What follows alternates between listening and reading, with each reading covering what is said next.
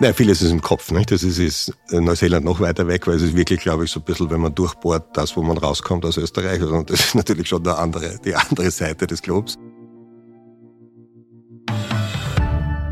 Ja, und was wir dort zu erleben, das hören wir uns jetzt an. Und damit willkommen zu einer neuen Folge von Austria ist überall zum Export-Podcast der Außenwirtschaft Austria. Wir sind heute direkt beim Exporttag der Außenwirtschaft Austria und sprechen mit Karl Hartleb. Karl ist Exportexperte und WKÖ-Wirtschaftsdelegierter und betreut die Länder Neuseeland und Australien. Also für einige von euch sicher auch schon aus unserer Australien-Folge gut bekannt. Und diesmal spreche ich mit Karl darüber, wo die österreichischen Unternehmen in Neuseeland Chancen haben. Über Innovationen in der Landwirtschaft, Tattoos, Ureinwohner und Nasenküsse. Hallo Karl. Hallo Christoph, danke für die Einladung. Und bevor wir loslegen, Karl, habe ich standesgemäß noch einen kurzen Blick hinter die Fahne von Neuseeland geworfen.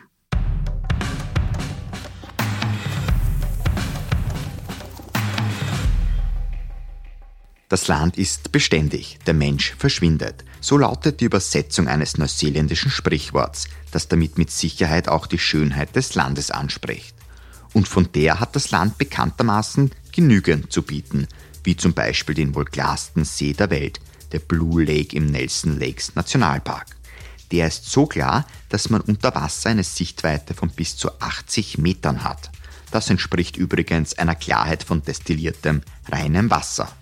Nicht glasglas, sondern eher pelzig sind die Kiwis, die nicht nur wunderbar schmecken, sondern auch als Spitzname für die Neuseeländer dienen.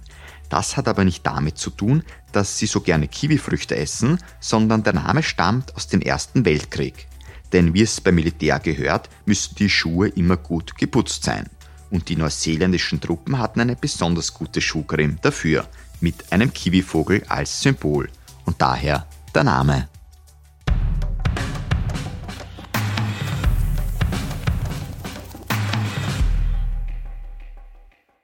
Lieber Karl, normalerweise würde ich dich jetzt über einen Bildschirm so ja, 15.000 Kilometer weit entfernt begrüßen oder vielleicht sogar noch ein bisschen weiter, ehrlicherweise.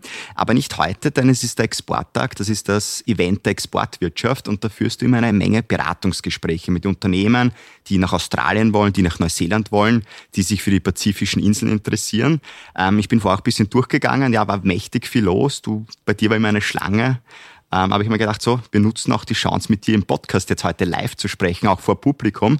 Also nicht nur ein Hallo an unsere Hörerinnen und Hörer, sondern auch an unser Publikum da und reden heute über Neuseeland. Aber zuerst einmal diese Gespräche, die du da heute schon geführt hast. Was sind denn da so die Themen, die da brennen? Ja, die Themen äh, reflektieren schon das, was wir in der Region dort sehen. Das sind vor allem Überlegungen zum erneuerbaren Energiesystem, den Veränderungen dort. Solar war heute ein großes Gesprächsthema hier. Technologie aus Österreich, die hier eingesetzt werden könnte, gerade bei Großsolaranlagen. Aber es geht natürlich hin bis zu Lebensmittelfirmen, bis zu Firmen, die Kosmetikprodukte, vor allem biologische Produkte anbieten. Äh, und dann gibt es natürlich auch die Gespräche mit den großen österreichischen Unternehmen, die derzeit gerade vor größeren Aufträgen stehen oder Ausschreibungen stehen, die hier noch einmal Rücksprache halten wollen, was wir dafür sie tun können und wie wir die Situation einschätzen. Also es war ein breites Spektrum an, an, Gesprächen. Ich muss zugeben, leider nicht so sehr auf Neuseeland bezogen, sondern doch eher auf Australien. Der große Bruder, wenn man so sagen will, deckt hier die kleine Insel schon etwas abwirtschaftlich jetzt. Das hat sich in den letzten Jahren so entwickelt. Aber ja, das ist die Realität und die müssen wir natürlich hier äh, wiedergeben. Über Neuseeland reden wir heute. Über Australien haben wir schon gesprochen. Also wer auch Interesse hat, unsere Podcast-Folge Australien, die ist natürlich noch online und aktuell. Also da kann man auch ein bisschen reinhören, was sich da so tut. Der Titel No Worry Made. Wir werden schauen, ob wir es heute bei Neuseeland auch hören, dass dort alles cool und locker ist sozusagen. Ähm, ja, wenn wir jetzt über Neuseeland sprechen oder vielleicht was Neuseeland mit Australien auch gemeinsam hat, ich glaube, es kennen alle von uns als schönes Urlaubsland. Also wir verbinden sehr gerne Reisen damit. Bist du manchmal da so ein bisschen auch als Reiseführer missbraucht? Fragen ich die Leute ja, okay, nach Reisetipps? Ähm, ja, aber ich muss sagen, vielleicht ist die Anekdote da interessant, die auch zeigt, wie, wie gerne Österreicher und Österreicherinnen Neuseeland haben. Ich kann mich erinnern, ich glaube, es war in meiner zweiten Rückreise von, von einem Aufenthalt in Österreich, wo ich dann in Sydney nach langer Reise ausgestiegen bin und mir denke, warum bewegen sich diese Leute hier nicht? Und ich mitbekommen, dass das Österreicher sind.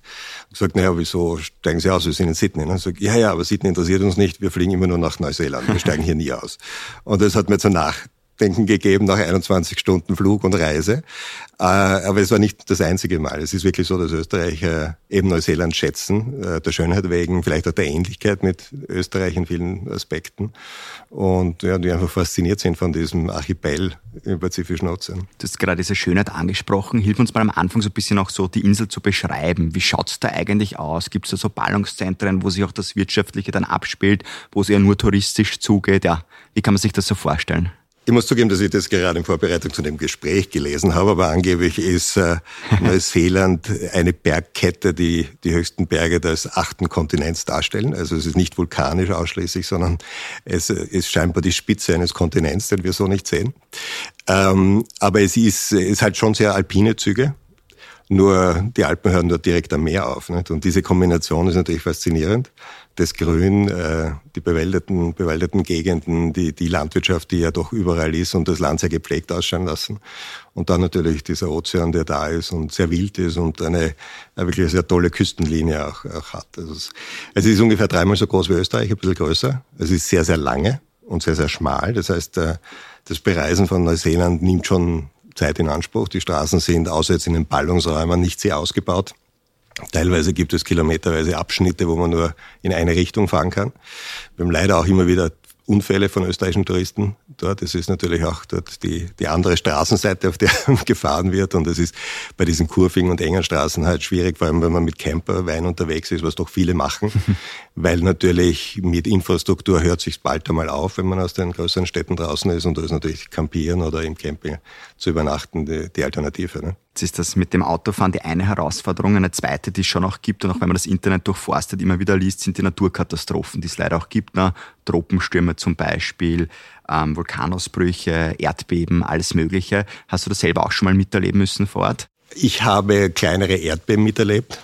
Aber ich war längere Zeit in Japan im Einsatz und war da deutlich mehr gewohnt als dort. Aber es gibt also dauernd Erderschütterungen auch. Aber ähm, ich kann mich erinnern, das war die erste Reise nach Neuseeland, äh, damals mit dem Botschafter Zimburg. Das äh, ging nach Christchurch und das Erdbeben in Christchurch äh, war natürlich wirklich massiv. Und die Zerstörung des Zentrums ist auch heute noch sichtbar. Nicht? Also es wurde hier schon sehr, sehr viel Wiederaufbau jetzt gemacht. Aber es gibt dort noch ein Konferenzzentrum, das so halb zusammengebrochen ist und eigentlich so ein bisschen als Mahnmal jetzt wirkt, welchen, welchen Naturgewalten äh, Neuseeland eigentlich ausgesetzt ist. Und ähm, ich weiß nicht, ob das hier angekommen ist, aber es gab einmal ein paar Tote auf einer Insel. Da gab es dann einen Vulkanausbruch, der auf einer kleinen Insel ist, sonst der touristisch genutzt wurde und an sich keine Ausbrüche hatte. Also Vulkanität ist schon ein Thema. Und ich meine, Giselle, dieser Wirbelsturm im Januar dieses Jahres, der war schon massivst und hat das Land auch wirtschaftlich äh, stark betroffen. Also es ist nicht nur die Infrastruktur weitgehend zerstört worden, sondern es war auch ähm, die Landwirtschaft und vor allem der Obstbau, der, der, der extrem professionell aufgebaut ist und sehr großen Maßstäben aufgebaut ist, der da betroffen ist.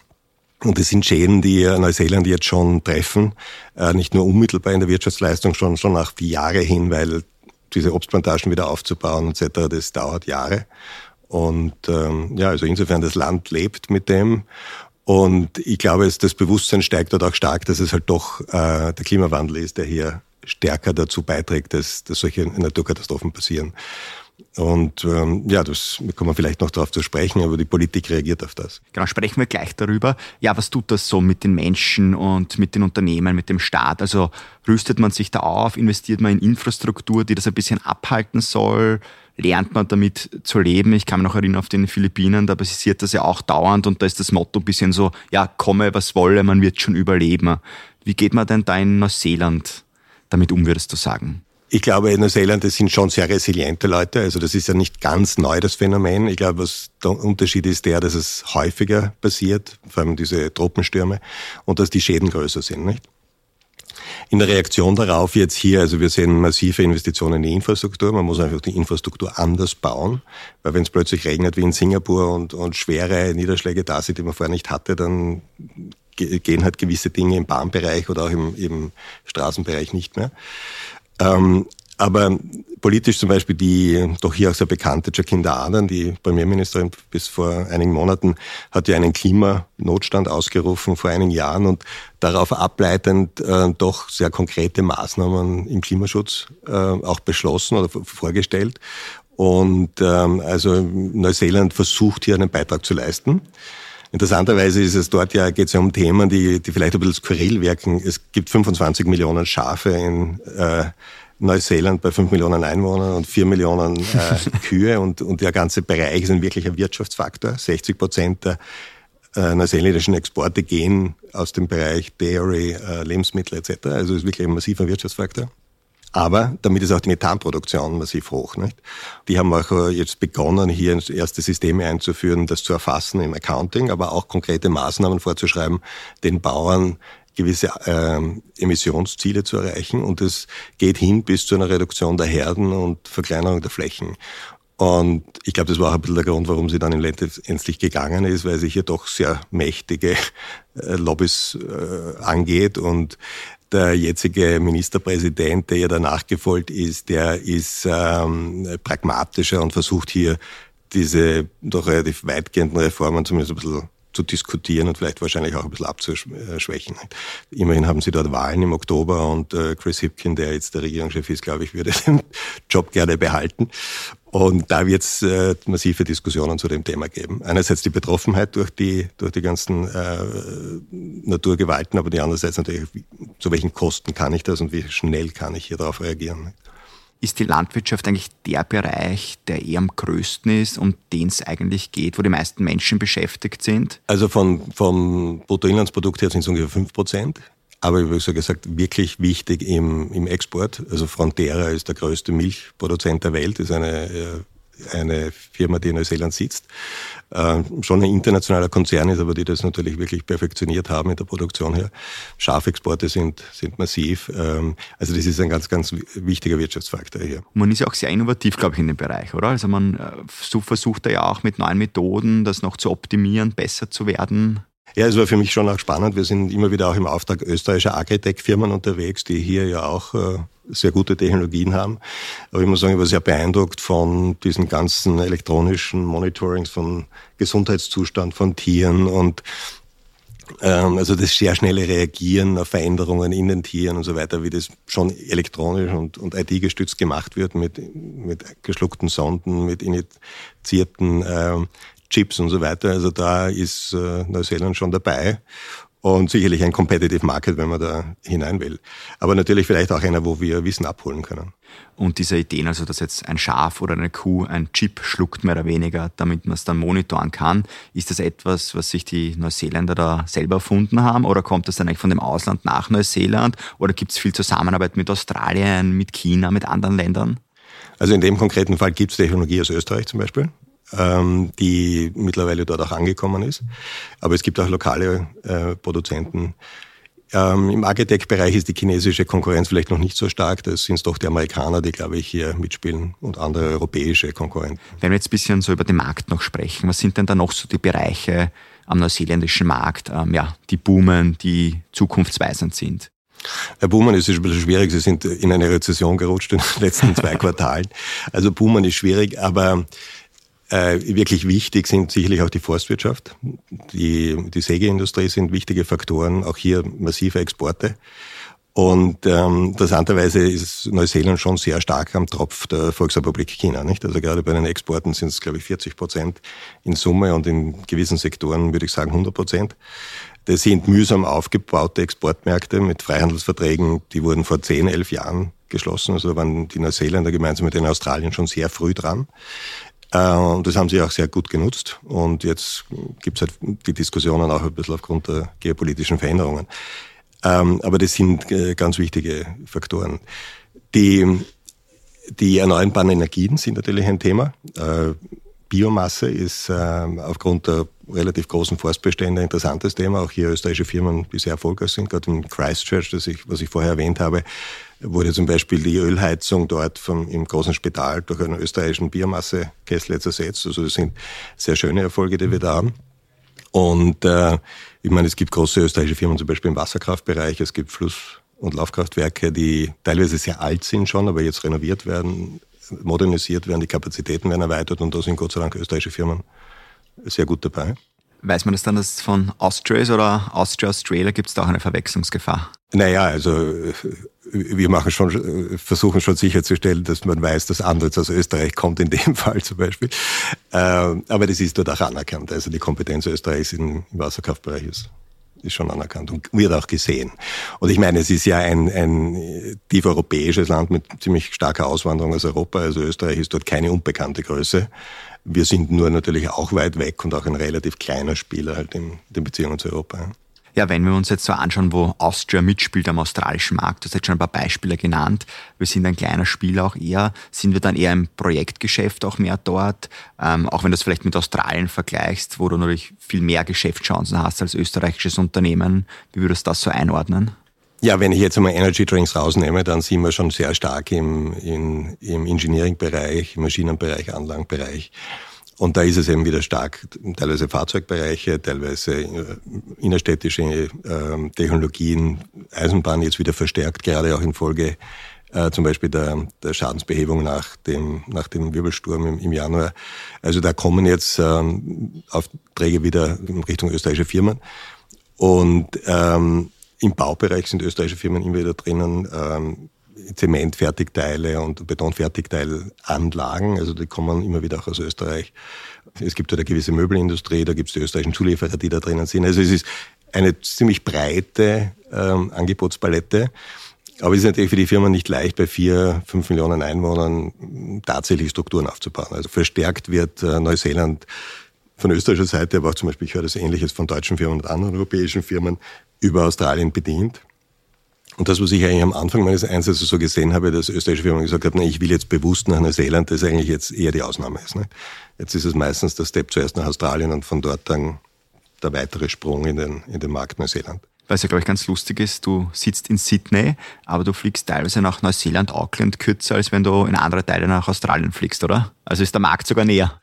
Absolut. Also Perth ist fünf Flugstunden weg von Sydney und äh, Auckland ist es drei, drei Stunden ungefähr.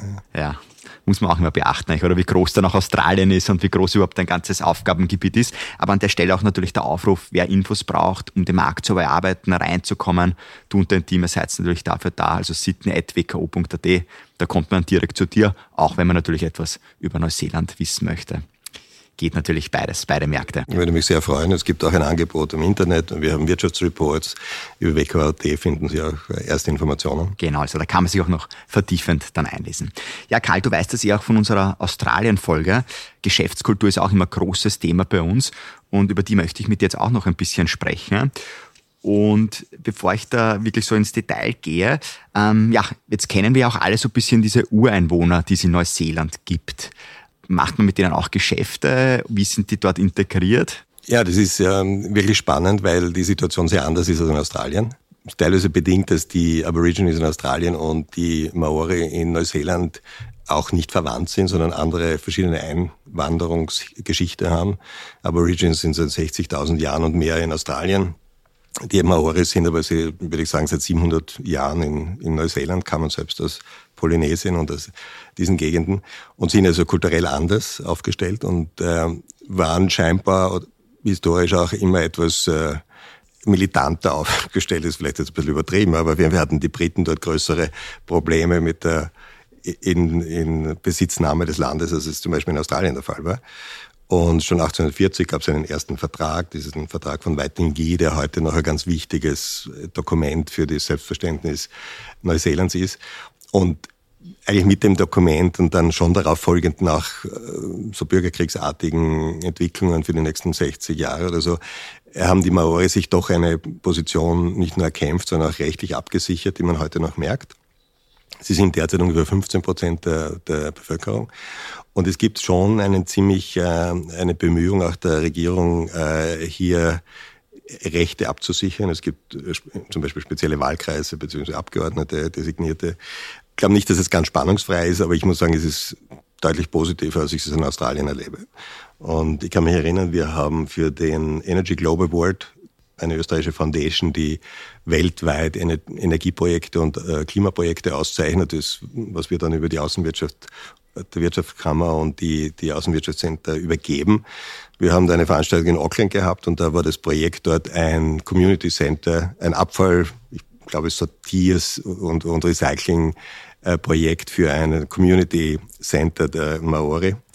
Und das war einer meiner lustigsten Empfänge in, in, in äh, Auckland, weil da kamen da plötzlich ähm, diese Maori daher, die man so eher vom Rugby spielen kennt, also wirklich massiv von der, vom Körper Ding, Bau her und sehr, sehr lustig. Also wir hatten da einen sehr guten Empfang und das war auch, glaube ich, für unsere Gäste, die vielleicht nicht jeden Tag mit, mit Maori-Geschäftsleuten und, und, und äh, Kulturvertretern zu tun hatten. Ein Event, an dem wir uns, das wir uns lange erinnert haben und wo auch eher noch Nachwirkungen da sind, in dem Sinne, dass wir Kontakte pflegen und, und versuchen, sie auch immer wieder einzubinden. Sind die dann auch mit Anzug gekommen oder ja nicht vermutlich? Mm, das ist sehr unterschiedlich. Also kann man natürlich alles sehr tätowiert, weil das ist natürlich noch immer sehr angesagt. Das kann man dann natürlich die ganzen Hongis, also diese Nasenküsse, die man als Mitteleuropäer erst einmal schätzen lernen muss, wenn man sie nicht kennt.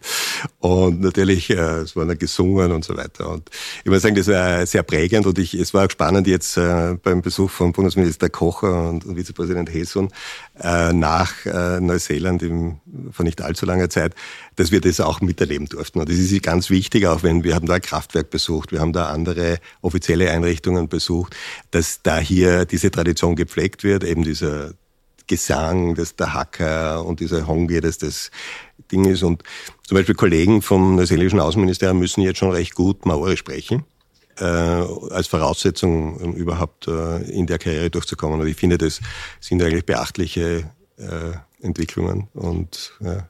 Der Hacker, der ist ja sogar bekannt, der Tanz aus dem Sport, weil Rugby ja. ist ja, glaube ich, die Nationalsportart dort und da wird ja auch immer davor ein bisschen aufgeführt, um sich so ja, wie die Krieger einzustimmen dann auf das Match. Ja, es ist natürlich in Wirklichkeit eher Begrüßungstanz, also äh, was wir jetzt so sehen im Rugby und vielleicht auch beim, bei der Damenfußball, weiß ich nicht, aber da ist es eher so ein bisschen zur Einschüchterung des Gegners, glaube ich, angelegt. Und ich glaube, das ist recht wirksam, wenn man das einmal so sieht vor Ort.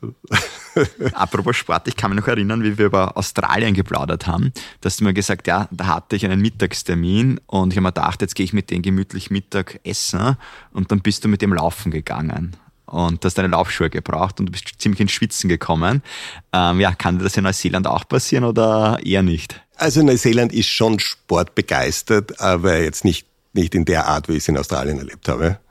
Ähm, also ich glaube, dass es einem dort nicht passieren wird. Okay, also kommst du nicht ins Schwitzen.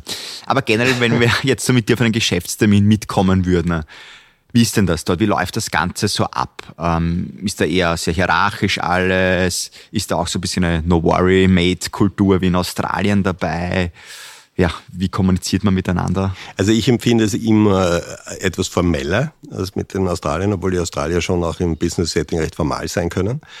Ich habe es immer ein bisschen offener empfunden als zum Beispiel Australien. Also die Neuseeländer sind schon ein kleines Land und schauen immer wieder über den Tellerrand hinaus. Ähm, ich will jetzt nicht zu sehr sagen, was die Australier nicht tun oder tun, aber dort hat man schon das Gefühl, dort sagt man, wir können eh alles und wissen eh alles. Das ist, diese Attitude habe ich zum Beispiel in Neuseeland nicht so empfunden. Es ist in dem Sinne ein bisschen leichter.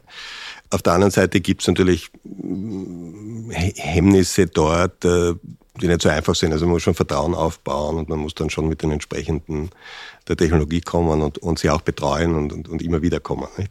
Äh, also es ist sicher ein bisschen britischer, kommt mir vor, als, als dass man Australien so sieht. Merkt man einen britischen Einschlag sozusagen in der Geschäftskultur?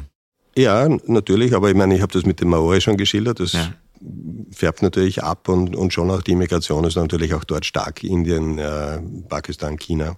Also und, und das kommt natürlich auch immer stärker durch. Nicht? Jetzt hat Neuseeland ja auch ein sehr gutes Bildungssystem, muss man sagen. Hört man immer wieder, dass das sehr gut sein soll. Wie ist das dann eigentlich? Haben die dann auch Probleme, gute Leute, gute Menschen zu bekommen in den Firmen? Bleiben die dann, wenn man studiert hat, zum Beispiel dann im eigenen Land arbeiten oder geht man dann doch nach Australien oder in andere Länder? Wie läuft das so ab? Für beide Länder gilt eigentlich, dass das, ähm, dieses System, dass man über Ausbildung, die sich die Ausländer selbst gezahlt haben und wo man dann die Besten quasi zurückbehält, dass das über Covid natürlich jetzt unter Druck gekommen ist. Nicht? Also Australien war schon ziemlich streng, aber Neuseeland war ja bis äh, Juli letzten Jahres noch immer nicht ganz offen. Und darunter haben natürlich gerade die Unis und die Ausbildungseinrichtungen stark gelitten. Also dieser Bildungsexport, der wirklich wichtiger Faktor auch für Neuseeland ist, äh, kam schon ins Stottern und, und das war natürlich ein Rekrutierungspool auch für den eigenen Arbeitsmarkt. Also die, der Arbeitskräftemangel ist in Neuseeland schon ziemlich stark derzeit. Und äh, daher versucht man jetzt auch halt natürlich wieder die Immigration in Gang zu bringen und, und hier natürlich Spezialisten oder wo immer dann Bedarf ist, quasi Leute zu holen. Also die, das Ausbildungssystem ist sicher nicht so schlecht, aber es ist nicht ausreichend, um den lokalen Bedarf zu decken. Was würdest du generell sagen, ähm, sind auch so die größten Herausforderungen, die jetzt die Unternehmen haben, die nach Neuseeland kommen oder vielleicht auch Australien, wenn das eh sozusagen die gleichen Probleme vielleicht auch sind? Ja, vieles ist im Kopf. Nicht? Das ist, ist Neuseeland noch weiter weg, weil es ist wirklich, glaube ich, so ein bisschen, wenn man durchbohrt, das, wo man rauskommt aus Österreich. Und also, das ist natürlich schon der andere, die andere Seite des Globes. Äh, also das ist schon ein, ein, ein großes Thema. Es ist äh, die Kosten natürlich, die damit verbunden sind. Und das hat sich leider jetzt post-Covid noch nicht so gelegt. Das sind zwar die Transportkosten einigermaßen hinuntergegangen, aber die Reisekosten sind deutlich höher, als sie vor Covid waren. Also ich glaube, da reden wir schon von fast einer Verdopplung der Reisekosten. Und ähm, auch die Erreichbarkeit selber. Es gibt einfach weniger Flüge noch und das, Ding, also das ist, das ist schon schwierig. Ähm, und da gibt es natürlich die Konkurrenz, dass, äh, die dort natürlich jetzt auch im, im erneuerbaren Energiebereich viel machen wollen und anderes.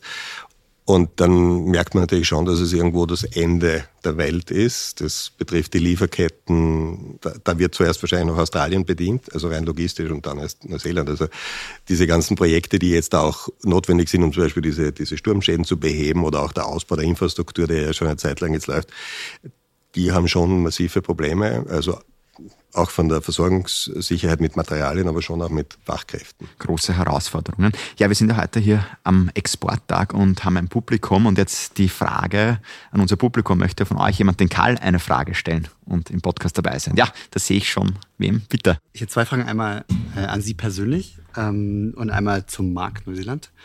Ähm, die an Sie persönlich ist, warum entscheidet man sich für Neuseeland als Wirtschaftsdelegierter oder sucht man sich das aus oder wird man hingeschickt? Äh, wenn ja, warum sucht man sich aus?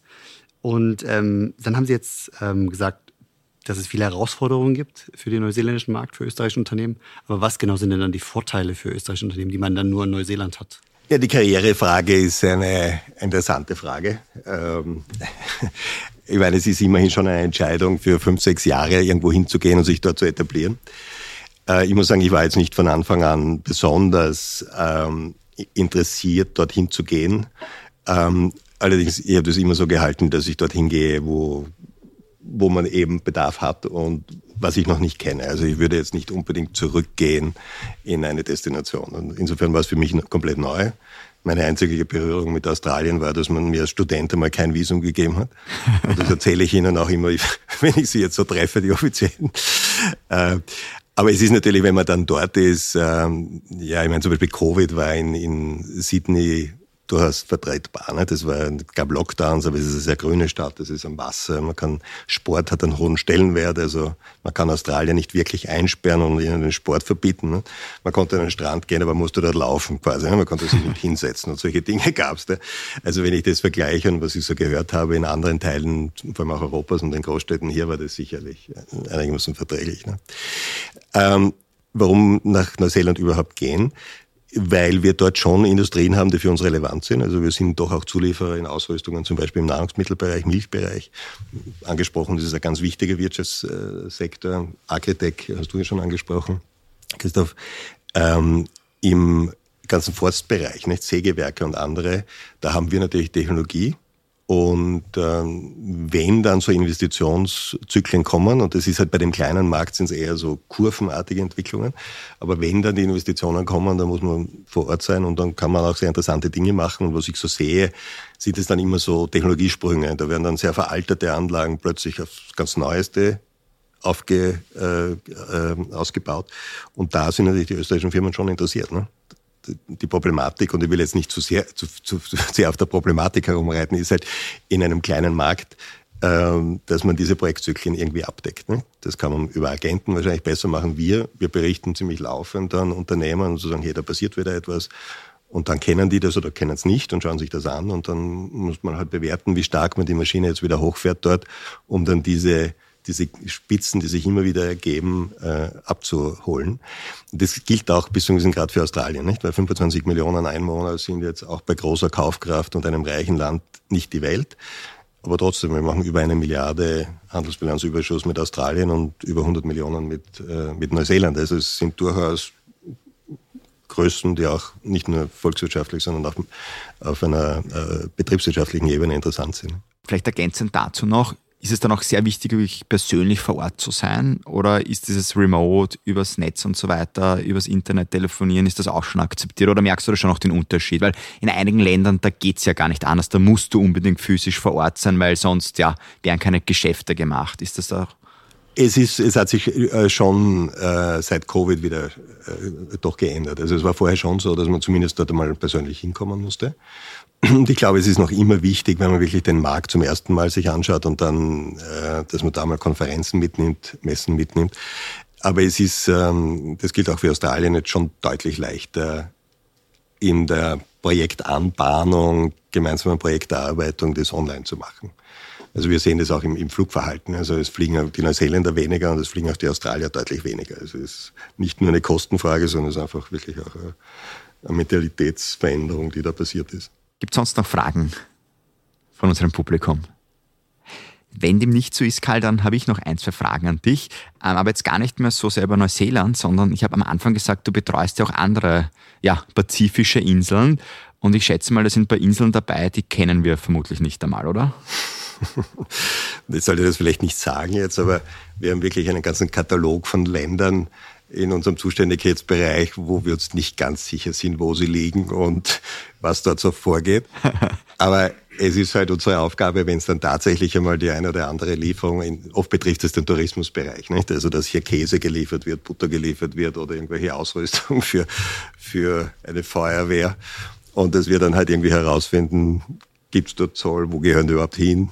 Äh, welche Zulassung äh, etc. Das ist nicht leicht, aber es ist natürlich auch so, dass es ja Zuwanderung gibt, sowohl nach, nach Neuseeland wie auch nach Australien aus diesem Raum. Also wir haben natürlich jetzt mittlerweile Anwaltskanzleien, die durchaus auch dort Verbindungsbüros haben. Über die, die Wirtschaftskammersysteme versuchen wir das abzudecken.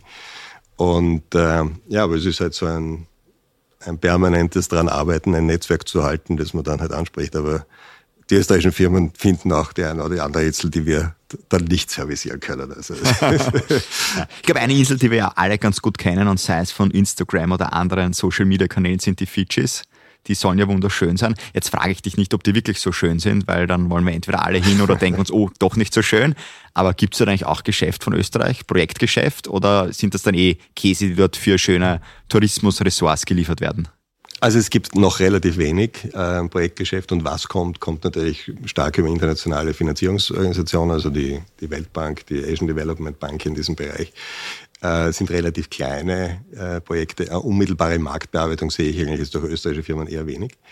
Äh, wir sind ein relativ großer Investor dort. Es hat ein reicher österreichischer Unternehmer dort eine Privatinsel gekauft und dort ein Sieben-Sterne-Hotel hingesetzt.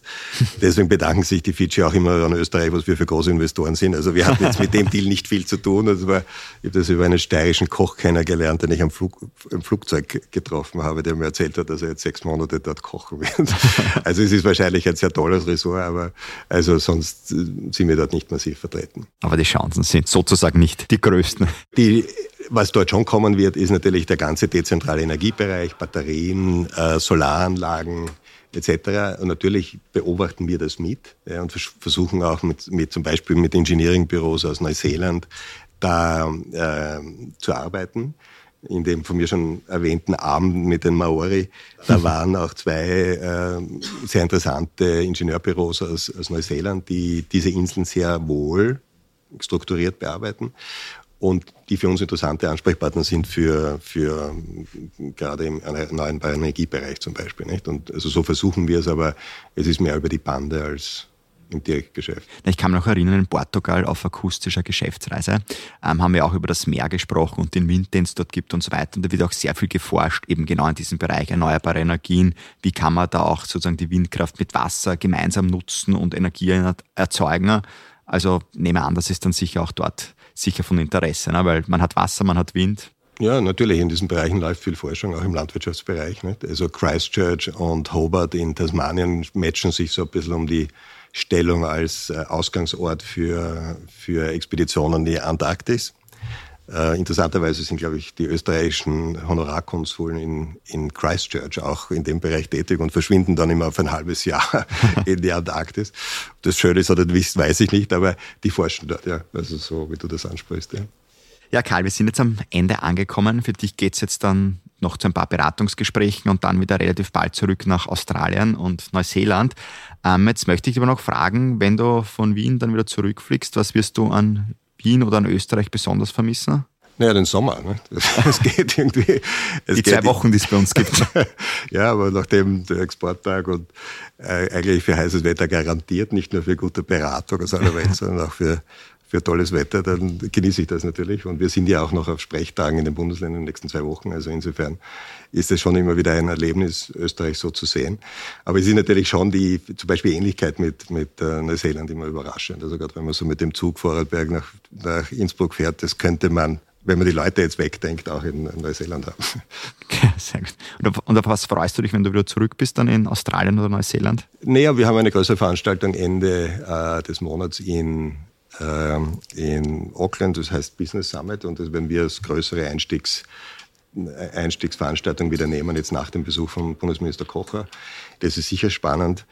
Ähm, und persönlich? Bitte? Und persönlich? Nein, ich gehe sehr gerne ins Museum. Es gibt ja interessanterweise einen österreichischen Maler, und jetzt rede ich nicht vom Hundertwasser, der ja auch begraben ist in Neuseeland, sondern vom Gottfried Lindauer, das war ein österreichischer Deserteur der K&K-Armee, der dann nach Neuseeland gekommen ist auf irgendwelchen Abwägen und der zum Porträtisten der Maori wurde.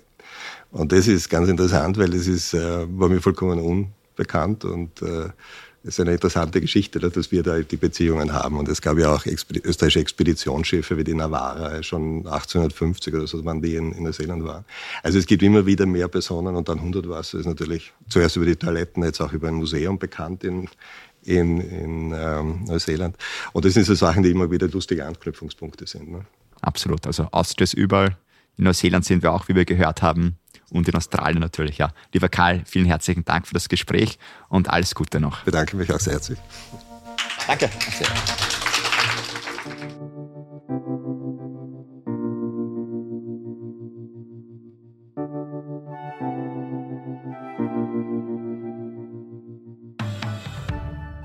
Ja, man hat es auch etwas gehört. Das war unsere Live-Aufnahme vom Exporttag der Außenwirtschaft Austria. Und wer auch einmal persönlich beim Exporttag dabei sein möchte und ein Beratungsgespräch haben will oder einfach einer guten Keynote lauschen möchte, auch nächstes Jahr findet dieser wieder statt. Einfach auf exporttag.at oder auf den Seiten der Außenwirtschaft Austria findet man dann das ganze Programm. Nicht so lange warten heißt es natürlich aber auf unsere nächste Podcast-Folge, denn wir bereisen wie immer im Zwei-Wochen-Rhythmus unsere Länder und die nächsten, die sind Griechenland, Finnland und China. Also, ich hoffe, wir hören uns. Bis bald. Mein Name ist Christoph Hahn und nicht vergessen, Austria ist überall.